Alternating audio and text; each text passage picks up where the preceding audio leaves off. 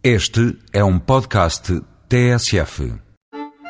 Um dos mais graves problemas para a comercialização dos vinhos europeus no resto do mundo é o uso irregular de várias denominações de origem europeias nos rótulos das garrafas produzidas fora das respectivas denominações.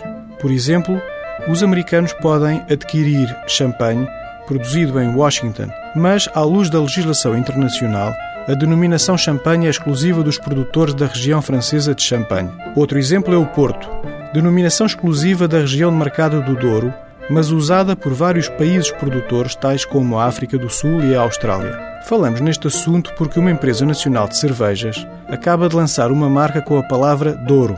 É verdade que a campanha publicitária usa a expressão de ouro com apóstrofe, mas afinal lê-se Douro, que é uma denominação de origem controlada para produtos vínicos e protegida internacionalmente. São excessos de marketing que podem ter efeitos negativos na colagem exclusiva e útil do Douro com o vinho, uma atividade com um impacto económico e social invulgar no nosso país.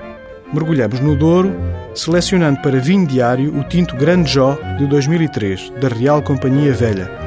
Para celebrar o bom senso que estamos certos se marcará rapidamente no calendário, abriremos uma garrafa de espumante bruto Vértice Super Reserva 2000 das Caves Transmontanas. Até para a semana com outros vinhos.